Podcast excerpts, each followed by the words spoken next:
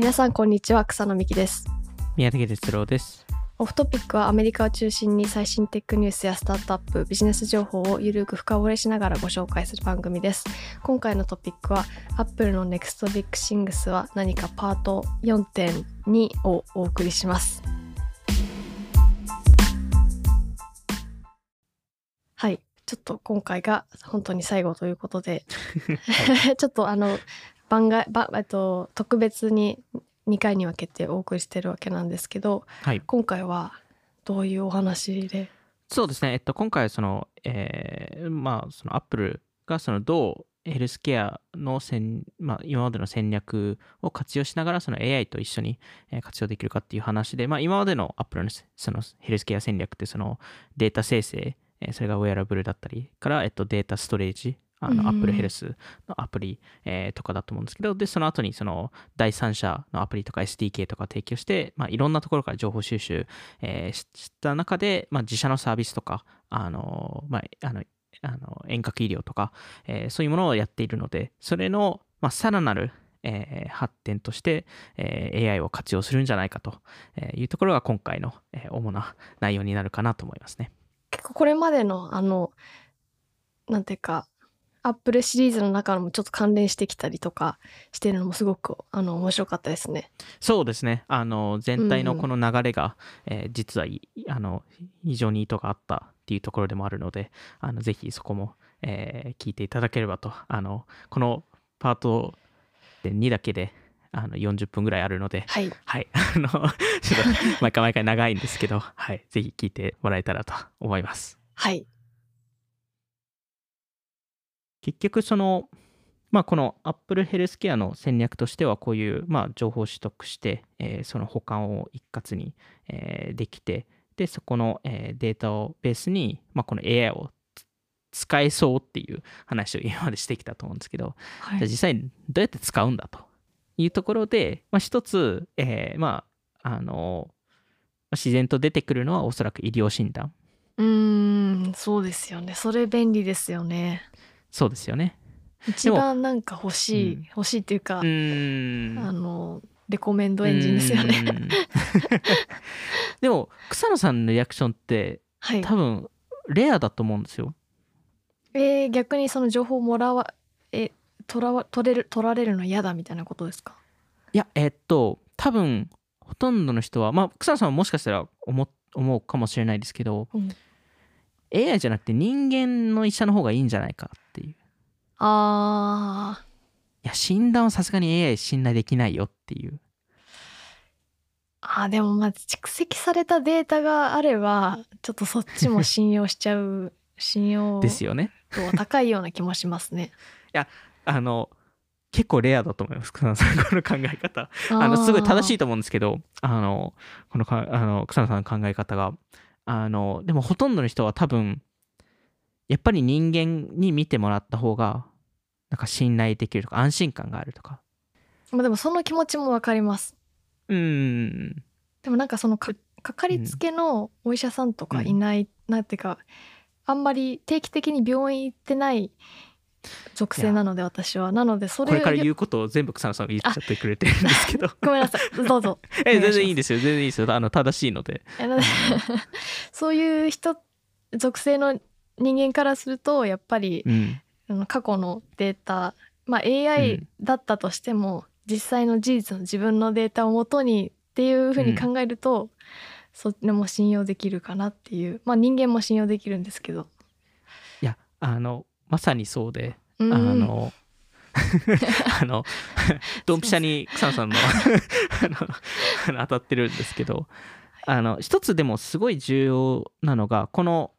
AI の方がいいのか人間の方がいいのかっていう判断をするときにはい、その期待値が AI に AI ってそのソリューションを出した瞬間にななぜか期待値が変わるケースって多々あって。それがあの自動運転では全く同じなんですけどなぜか AI になった時って100%完璧じゃないといけないっていうミスを許されないまあまあ確かにその期待値ありますね。そうなんですよ。でも人間が運転してもミスってありますしうん。医者も診断ミスってあるじゃないですか。はい。その中でなぜそれを完璧を期待するのかっていうところがすごい、えーあの間違いだなと思っていて多分何をそのスタンダードとしてセットするのかというと人間よりもいいのかっていう。人間よりも優れてるのかっていうのがベースラインであるべき。優れているっていうのが？えっと、そこは各その指標を多分設けないといけないんですけど、そのまあ、例えば自自動運転だと事故率とか、あそういうのを多分あの出してきたりとか、まあ、そのあの医療とかですと診断ミスとか、ーはいそういう話だと思うんですけど、あのまあ、そもそもそのあの AI とかロボットとかですと、1回ミスすると全ロボットがそれで勉強するんですよね。でも、一人の人間がミスしても全員それを勉強するわけじゃないじゃないですか。そうですねうんだからすでに理論上 AI の方が優れてるはずなんですよ。だからそそれをなんかその論理的なあの判断をするだけであれば人間は一切運転をしちゃいけないんですよ。うんあのそそそんなことそんな世の中ないですけど。いやでもなんか普通に私も免許持ってるんですけど、うん免許を車なんかこう鉄の塊を自分の足と手でこう 運転してるってめちゃめちゃ怖いことだなって やっぱ思う。んうわかります。思うそうですよね。まあそれが同時にその AI に任せ自動運転になるっていうのもまあその自分が怖いから余計怖く感じるっていうのもあるんですけど、うん。でもまあ人間がのミスって絶対ありますもんね。うん、絶対ありますしそもそもその、えー集中できる期間とか、うん。あの見れるのも前しか、まあ、いわゆるあの自分の目でしか見れないので。眠気覚ましになんかガム食べるみたいな。ガム食べるとか。それそういう解決方法をしてますもんね。そうですよね。あのそれと比べて常にその周りを周り360度を周知してくれてる AI のセンサーって優れてないですかっていう、うん。あのまああのもちろんその完璧ではないのではい。今のシステムとかも、あのあの今現在そのあの自動運転をか全部完全自動運転にするべきかっていうと多分そうではないですけどはい。なんかそこのなんだろう期待値の違いってすごいあるかなと思っていて、うん。でえっとこの医療に関しては、えーすごい、えー草野さんがさっきも話したそのその自分のまあその体体験っていうかその自分のその考えところで話したのがすごい、えー正しくて、えーまあ、日本でもおそらくそうなんですけどアメリカでその,、えーその普通そのお医者さんに行くとはい。そもそもお医者さんってその自分のことを何も知らなくてうん。で15分でだいたい診断って終わるのでうん確かに。15分であの診断をしなければいけないっていう、えー結構プレッシャー確かにそうですね。ですしすごい情報がない中で判断しないしなければいけない引き出せない可能性もありますもんね。そうなんですよ。患者もこれ言うべきなのかなみたいなって思って言わないみたいなことありますもうんね。ん絶対そうだと思うのでうんで間違ってたらただもう一回戻るだけじゃないですか。うん ななんでもな何が悪かったのか分かんないですしそもそも何今どういう薬を飲んでるかっていうのもトラッキングできてないですしだからそのあの薬物の総総合作用とかそそういうのも全く計算できない中で処方箋を出さないと、えーいけないですし処方箋を出したとしてもそれを実際薬を飲んでるかって分かんないじゃないですか。と確かに。なるとそもそも診断する時からの情報の情報量が少なくて、えー何かソリューションを出したとしてもそれがワークししてるのか分からずワークしてしててもしてなくてもそれを実際そのソリューションを、えートライしたのかすら分からない。なんでそもそもフィードバックループもないっていう あの、うん。結構結構大変なシステムだなっていうところなので、うん。お薬手帳でしかなんか、う んあのあなんかあんまりなんかまあすすごいあれですか病院じゃないですけど歯医者さんとかなんかそういううん。なんか耳鼻科とか内科みたいなデータってなんか継続されてほしいですね、引っ越したらもうそこの過去のデータそうですよね。なんかあんまり引き継がれないみたいなのはちょっとううんうん。んって思っちゃいますよね。日本でも多分アメリカでもその電子カルテみたいなのあーそっか。のサービスを提供しようとしてるスタートアップって増えてますけどまだまだやっぱりそこっうてん。進んでなかったりするので、でまあその問題は置いてさらに問題からすると、これ草野さんに聞いてみたいんですけどあのちょっと答えはないのであのあのお医者さんにその、えーおとあのまあ会いに行った時に若いお医者さんの方がいいのかベテランのお医者さんの方がいいのか？えー、どっちの方がいいと思います？あのこれはあのあのあの答えないんであのどっちもいいい部分があってどっちも悪い部分があって、うん、いやどっちもいい部分はあると思います。あのそのいいところで言うとまあそのベテランそのまあ経験豊富な、えっと、お医者さんは経験があるのでいわゆるその、うんパターはいンマッチングが、あのある程度その脳内にあるんですよね。まあ、はいこういう時はこういう処理をした方がいいっていうのはあるんですけど、より若い人の方がおそらくなんですけどその現代の科学に追いついてる。うんいわゆる現代の科学ってどんどんいいろんいろんな論文を読まないといけないのでなんかあの経験豊富なお医者さんってなかなかそれって常に読むのって大変なので。なんか若いなんかその年を重ねてる関係なく、なんかその病院の口コミというかそのどこ行くべきなのかって分かんなくないですか？シンプルに。絶対わかんないですよね。なんかそのえしら自分でなんか調べた時に Google の口コミみたいなの出ても「うん。接客が良かったです」とか「達成親切に対応してくれました」とか ぐらいしか出なくてなんかうん。どういう評価とかどういうお医者さんがいいのかみたいなのって分かんないですよね分かんないっていうかうんどこでもうどう選ぶべきなのかみたいなのは難しい問題だなって思います。うん、すごい難しい、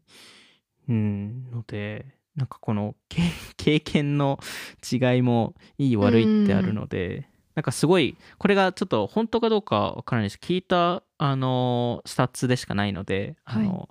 えーその、今、医学部で教え、教えられてる、えーもの、まあ、その、論文とか、なんかこういう手法、こういう医療えー手法がいいんじゃないかとか、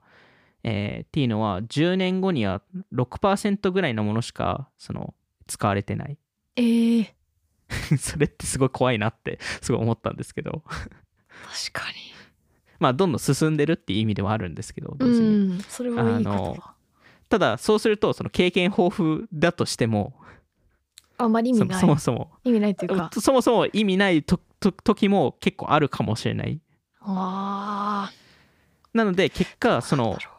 あの経験豊富経験ないけどそのあの現代のその科学に追いついてる人、えーのトレードオフをなぜ消費者消費者がしないといけないのかっていう問題が出てうん両方抱えてるもしかしたら両方抱えてる AI がいいんじゃないかっていう、えーあまあ、いわゆるそそそれの方が人間よりも優れてるのかもしれないと。で、えっと、でもちろんそれをなんか今すぐにやれっていう話ではなくて、えーただその AI を活用できる方法って多分今あってそのあのなんですかねその結局 AI って多分今の現代の科学の論文とか全部よ読めちゃうのでーうん。あのそれ専用のもちろん AI っていうのは必要になってくるくるんですけど例えばなんですけど今ってそのよくセカンドオピニオンとかってあるじゃないですか。はい。そのまあ一人のお医者さんからこういう診断を受けた時にもう一人のお医者さんにあの意見もらいに行ったりとか、うん。まあ場合によってはその何人にも聞いたりするんですけど結構違う回答ってくるんですよねああ、やっぱそうなんですね。やっぱそうでへえ。でそれを一人のお医者さんがリプレイスできるんですよ一人のいわゆるこの、まあ、自分が診断した時に同じような診断で、まあ、こういうお客さんがいた時にどういう、えー診断の答えができそうかっていう質問を問いかけられるんですよね AI に。でそれに対してあこういう診断の考え方はなんかこれは思いつかなかったとかうん。っていう可能性ってもちろんあるじゃないですか。はい。なので結局医者が診断をしてるんですけど AI がその拡張をしてくれてるっていうところなのでなんでまああの何にせよそのお医者さんって多分そのこういうチャット GPT とかを使う患者が増えてくるって絶対理解してるはずなのでうん。結局 Google も Google 先生って言われるくらいであのうんみんな自分の症状を検索しだすじゃないですか。ししますね。まずはしますよね。絶対し 絶対しますよね。であの人によってはすあのお医者さんに Google の検索ページを出してなんかこういうこういうしなんかあの病気かもしれないんですけどって言ったりとかかに。あのそれこそ最近あの SF のお医者さんたちは、あのチャット GPT を信頼するなってあの患者に全員言ってるらしいので SF のお医者さんってどういうことですか？サンフランシスコのああ、なるほど。あのさすがサンフランシスコだなって思いながら未来的な話すぎて、あの、サイエンスフィクションの方かと思いました。あ すいません。サンサンフランシスコですへえ。あのサンフランのお医者さんたちはあのあのテック業界の人たちを対応するのでへえ、面白い。チャット GPT をちょっと信頼しないしないでくれと 言ってるらしいんですけどあのなんかうまくその多分今その法律とかは変わらなくてもお医者さんが使えるいの使い方っていっぱいあって、うんで一つがそういうその医療診断の,、まあそのセカンドオピニオン的な、えー役割とか、えーでもあるんですけどもう一つは単純にアドミン作業の、えー改善ではい。これ実際にアメリカのお医者さんが、えーこれ TikTok 動画で、えーっとあの話してたんですけどアメリカでその、まあ、日本ももしかしたら似たようなことがあるかもしれないんですけどその,、えーその患者にその薬を処方するときに場合によってはその保険が、えっと、それを明確にカバーしてないものとかもあの処方したいときがあってはい。でその時に、えっと、これはまあ場合によってはそのお医者さんがその、えー保険会社にあの手紙を書けばそのカバーしてくれたりするんですよもしくは一部払ってくれたりとか。でそれはこの患者にとって、えっと、この薬は絶対必要なんですよみたいなはい。で、えっと、それの、えっと、あの送るプロセスがあってはい。それレターを送る、まあ、手紙を送るんですけど。その手紙って特定のフォーマットで、えーこういう、まあ、こういう患者がいてこういう症状があってはいでこういう、まあ、薬を受けるとこういう薬ってこういう効果があるって、まあ、知られてるので、はいそこでそれにとって、まあ、この人が必要なんじゃないかっていう、えーまあ、すごい簡単に言うとそういうようなあの手紙なんですけど、はい。えーそれって実はチャット GPT にチャット GPT にすごい向いていて、えーまああのそれを実際使った、えーチャット GPT を使ってその手紙を、えー書いたお医者さんがいてはい。もちろん最後にちょっと微修正とか必要なんですけどそれを書くのって超めんどくさくてそもそも。でそれを書くのを編あの最後の編集とかチェックだけにすることによってより患者に、えー時間をかけられたりとか。ああ、いいですね、それは。うん。なんで、まあ、そこのやっぱアドミン作業のところってすごい、えー大きい、えーでそこは逆に法律が変わらなくても変えられる部分。でこれってなぜ重要かというとアメリカの GDP 経済って23.3トリリオンなんですよはい。でその18%がヘルスケアなんですよそのこのエピソードの初めに言った4.3トリリオンうーん。で、この4.3トリリオン分、えーこれはマッケンジーの予測ではあるんですけど、そのうち4分の1がアドミンなんですよ。へえ。なんで1トリリオン分、そんなに。100兆円が、100兆円がアドミンなんですよ、ヘルスケアの。さその作業系とかですよね。患者のデータそうですね、患者のなんかデータ入力とか、そうそうですそういうものが、えーまあ、全部合わさって あの年間100兆円かかってますと、アメリカでは。あでもそれぐらいかかりそうですねなんかデータ取り扱うものいっぱいありそうですもんねうーん。まあセキュリティ面とかもなんかいろんな多うん。分あのものもあるんですけど、まあ多分あのオーバースタッフとかそういうのもあると思うんですけど、はい。えーただまあさ先ほど話したその手紙を自動化するとか、うん。そういうのをどんどん合わさると、まあ、その AI を普及させると、まあ、このマッケンジーの、えっと、レポートによると大体まあヘルスケアの合計の消費から5%から10%は少なくとも、えーあの削減できるんじゃないかと。でそれって額とすると200ビリオンから400ビリオンぐらいの数字なので、へえまあそもそも数パー、えーコスト削減できたとしてもめちゃくちゃ大きい市場になってでこれがアップルが iPhone 上で全部できる可能性があって。えどどっからそもそもユーザーのデータを持っているので、えーそこそれその診断するときに全部情報を、えー渡せます。お医者さんに、まあ、別に AI が診断するっていうのもできるんですけどあの、えー部分的に、えーまあ、例えばその、えーまあ、今回ちょっと、しえー、わかんないですけどちょっと心臓が悪いですとなると過去の心拍のデータとかそういうのをお医者さんに全部過去のデータを共有しするのとあと後々その、えー常にモニタリングもできる、うーん。えーようにしたりとか、えーしてでそれに対して薬を処方す、えーああのお医者さんがししたい場合は、えーまあ彼らもそこでできてその AI とかを活用してそこの、えーなんですかねあのその手紙を自動的に送れる。うわあ。ようなシステムとかも全部、えーでしかも Apple ってそのお医者さん採用してたりするので Apple 側が全部それを、えー管理できると。うわあまあ、そういう世界が、えー来るんじゃないかなと思うので、あのもちろんその AI 診断とかそういう領域に入るのが、えっと、もしかしたら最終形態かもしれないんですけど、それをやらなくてもめちゃくちゃ大きい市場に Apple がこのヘルスケアによって入り込むんじゃないかなとうーんいうところですね。なんか Apple Pay みたいな感じでピコンって渡すみたいなのができたらそうですね。便利ですね。うんまあ、しかもそれが何ですかねそのどういう意図で来るんですかっていうのを iPhone 上で入力した時にそれがあのお医者さんがもらうわけなお医者さんがもらうっていうかその Apple 上のシステム上で例えばそのちょっと心臓が痛いんですよねってなった場合にこの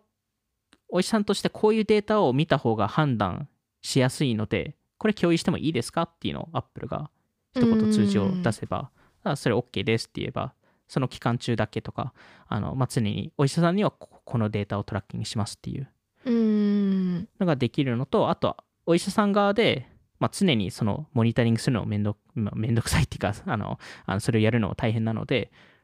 この瞬間は、えっと、気づきたいとかこの瞬間はユーザーに通知してほしいとか、まあ、そういうルール管理とかもいろいろできるようになるので。なんでまあ Apple からするとどんどんそこのあのまあ Apple からすると一番重要なのはユーザーのデータを大量に集められていること。うーんすごい。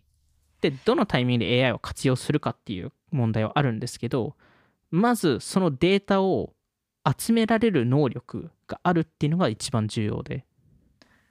こういうあとはもうタイミングの問題。こういうデータの収集はなんか独占禁止的にはいいんですか？気づいてないんじゃないですかね。そんなことあるそんなことあります？気づいてない。あります。あります。盲点だった。もう、うん、まあ盲点ですよね 多分。あのでそもそもリナカンさんがあのメタのフィットネス VR アプリをはい。買収を止めようとしているんですよ。そんそんなのどうでもいいじゃないですか。アマゾンのルンバをルンバの買収止めてどうするんだっていう話でもっとでかいことあるでしょっていう 話なのでそもそもアメリカの連邦委員会があのあのそそこら辺のそのプライオリティの判断をしないといいけない中でまあただあとアップルはもう10年以上この領域に入ってるわけなので。まあ確かに。で今だとその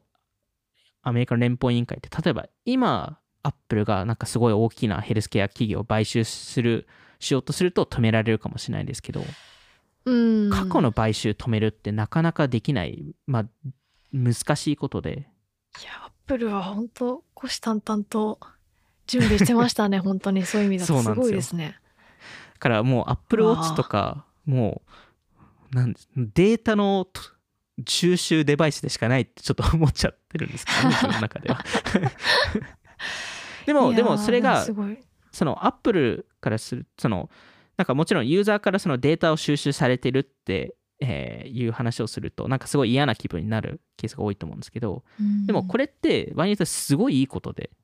うん健康予防になりますもんね。健康予防につながることになれば別になんか満足度が下がるではなくて満足度が上がるはずなのでうん。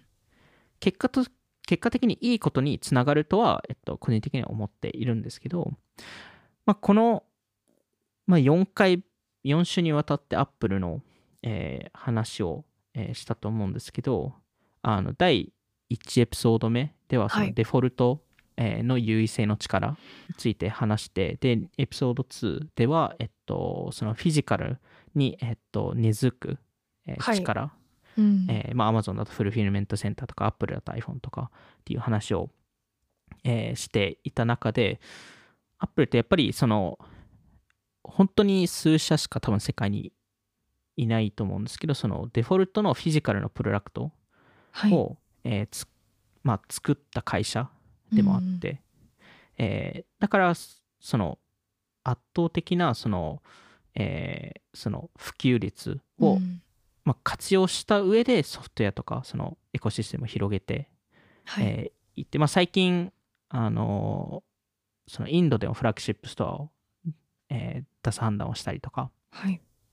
もうインドでもやっぱり今まですごいアンドロイドの市場だったんですけどそこを取りに行くっていう判断をしたのも、やっぱりどんどんその普及率をえー広げるっていうところでこれもエエピソード1で話しましたけどその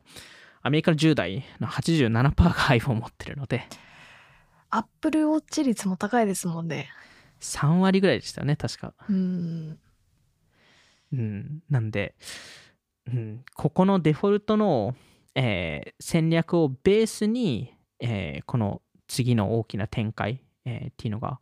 あるのかなっていうところで、それが、まあ、その、このデフォルトっていうのがハードウェアレイヤーで、はい。で、その、えー次にあるのがこのアイデンティティレイヤー、その ID とか決済とかヘルスケア、えーっていうところかなと思っているので、まあ、この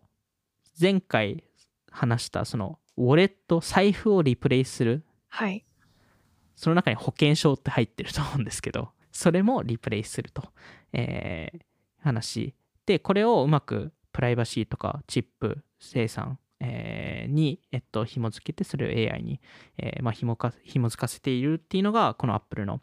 えー強みでもあって、まあ、Apple としてその次にどういう展開をするかって、えー見るときに、まあ、大体僕が見てるのってなんか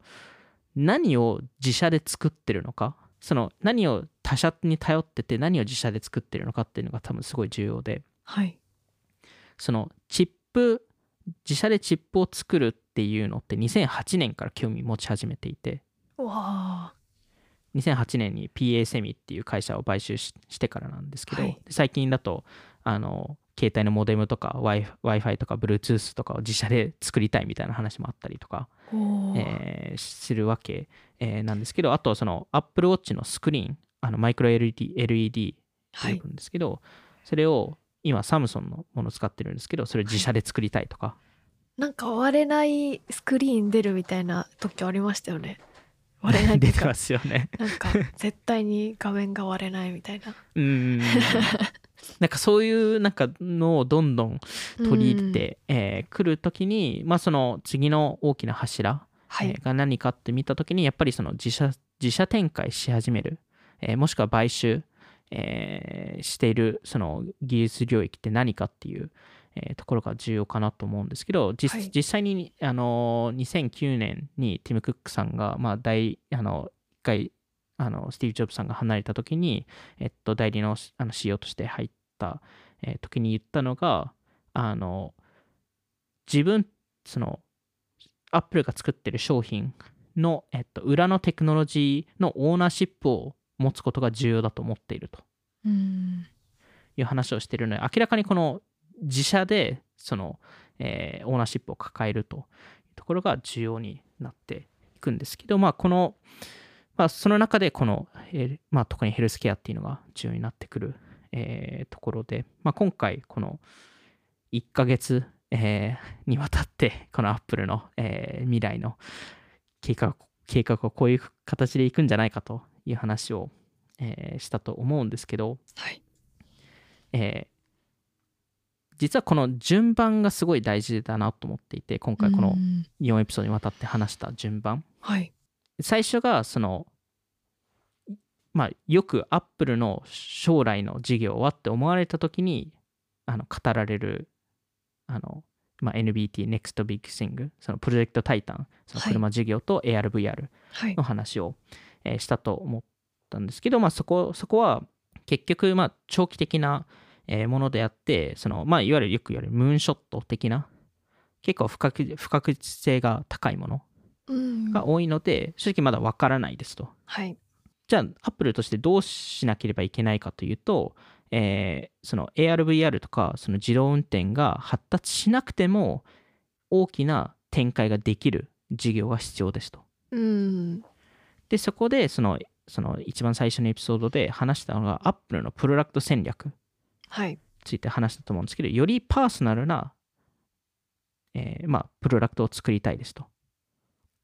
で、それがパあのデスクトップからパソコンからスマホからスマートウォッチから AirPods みたいな、はい。えー展開の話をしたと思うんですけど、それと、まあ、もう一つ、えーまあ、よくその、それこそスティーブ・ジョブズさんとかよく言ってるのが、その、アップルの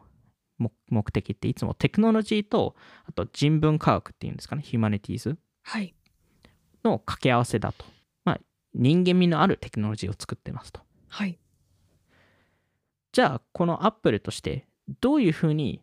えーよりパーソナルなプロダクトを作れるのかっていうのが、えーこの NBT、この Next Big Thing につながると思っていて、うんまずは、えータッチポイントを作らないといけないですと。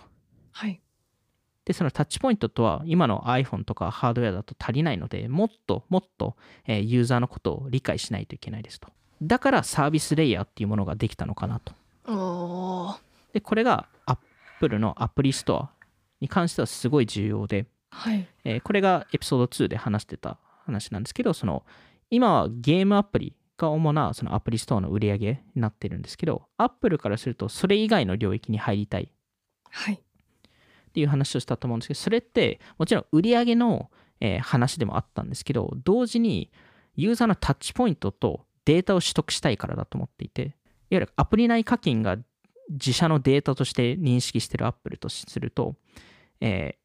どんどん他のいろんなアプリ内の何が起きてるかっていうのを知ることによって、よりユーザーの理解が高まると。はいで、だからこそ Apple がその自社のアプリを Apple Music とか Apple TV プラスとか Maps とかを出していますと。うんより、まあ、そのユーザーのあのファーストパーティーデータを、えー取得するとえーいうところで、じゃあまあ、この情報を集めましたと。じゃあどうしますかという話になったときに、Apple としては、このデータを守らないといけない。他社に使われたくないですと。はい他社が使うと、同じ、みんな同じことができちゃうので、うんアップルとしては自社、自社データを守る施策が必要でしたと。はいで、それをやるために、このプライバシーっていうナラティブを活用して、広告の領域でサードパーティーデータとファーストパーティーデータに違いがありますと。それを一緒にしちゃいけませんとはいいう話に出すことによって、自社のデータだけ守ることができたんですよね。他社が iPhone のデータを使いにくくしたんですよね。はい確かこれが、えっと、えー前えっと、前回のエピソード3で話したことですよね。はいで、この、じゃあこの独自のデータをようやく、つまあ、作れる基盤ができましたと。はいじゃあ何をしこれからしなければいけないかというと、より深く、よりユーザーの深いところに入らないといけない。うんで、それが決済と健康。それ以上のパーソナルなものってなかなかないので、なので、このす非常にパーソナルなデータのハブになるっていうのが Apple の、えー目的であって、それにそれに対してすごい便利なアプリケーション、えー場合によっては第三者のアプリケーションを、えー提あの提供しながら、ユーザーの情報をどんどん取り入れて、でもユーザーのことを第一に守るっていうプライバシーのナラティブを持ちながら、完全に普及された、まあ、10億以上のデバイスを普及している、えーところで、えーこのディストリビューションと独自データを両方抱えたんですよね。で、その2つが AI を、えー成功させるための条件であって、なので、アップルからするとその今まで以上なパーソナルなプロダクトっていうのはこの流れを見るとようやくできる状況にあってもう人生の中のなんかもう一仲間じゃないですけど本当にパーソナルアシスタントレベルのプロダクトができる可能性がまあ今アップルにあると。だからこそ、えー。アップルとしてはこのテクノロジーとヒューマニティをまさに掛け合わせた究極のプロダクトがこのヘルスケアのデバイスになるんじゃデバイスっていうかヘルスケアのプロダクトになるんじゃないかなと思ってますね。いやー確かにお金と健康もう誰もが 本質の大事なものというか。そうですね。本当にそうですね確かに。うん。それまあ実現しつつありますもんねもはや。実現してると言っても過言ではない、うん。それがすごいところですね。そのあの、うん。ほとんどのまあ僕もこれをなんかちゃんと調べるまではなんかもちろんなんかちょっと感感づいてた部分はもちろん多少なりあったかもしれないですけどなんか知らず知らずここまで来たっていう ところが結構でかいのかなと思っていて。本当そうですね確かにうん。iPhone うんなんかその電話とか連絡するものデバイスガジェットとかの範囲じゃないですもんね今もはやうん。うん。本当そうなんですよね。確かにもうすでにエコシステムの中にもう渦の真ん中にいるみたいな もう出られないですよね。あーってもう吸い込まれていくでも、あの、重要なのは、このあーっていうのは、あの、あの、いいいあーで、なんか、いいあーって言えるのかわかんないどですけどうなんだろうそのみあの渦の中に入ったら幸せが 幸せがすごい言い方ですけどなんか幸せが。幸せが待っているかもしれないすごいですね。長生きという 長生きと在宅が待ってるかもしれないすごいですね。もうアップルのこれコマーシャルなんじゃないかっていう。いやでもなんかあのく悔しいというかうわすごいなってなんていうか怖いなとも思うんですけど、うん。まあ利用者としては便利なんですよねやっぱりうん、ですよね。うん。でもなんかそこ、そこですよね。うん他のでも、もテック企業の人からしたらちょっともう倒せないってっていうぐらい そうですよね。そのエコシステムの上に乗っからないといけないんですけど、それも結局アップルも似たようなサービスとか作ってしまうとってなりますからね。んいやーすごいですね。まあ、あの、もちろんこれは全部考察でしかないので、でもこの今までのやってきたことはでも、ティム・クックさんとそのジェフ・ウィリアムジェフ・ウィリアムさんがすごいんですかねやっぱり。まあ、経営チーム全員だと思うんですけど、やっぱり、まあ、あとはそのアップルの、その、やっぱり経営メンバーって結構長いじゃないですか、皆さん。うんもちろん新しい人何人かちょこちょこ入りますけど、やっぱり昔からいるメンバーが多いので、やっぱり長期的にもうちょっと会社を見れるのかなっていうのは思いますね。あそれも結構重要かなとは。ー確かにはいじゃあちょっと今回はそんな感じでぜひ感想をオフトピックのハッシュタグ聞かせてください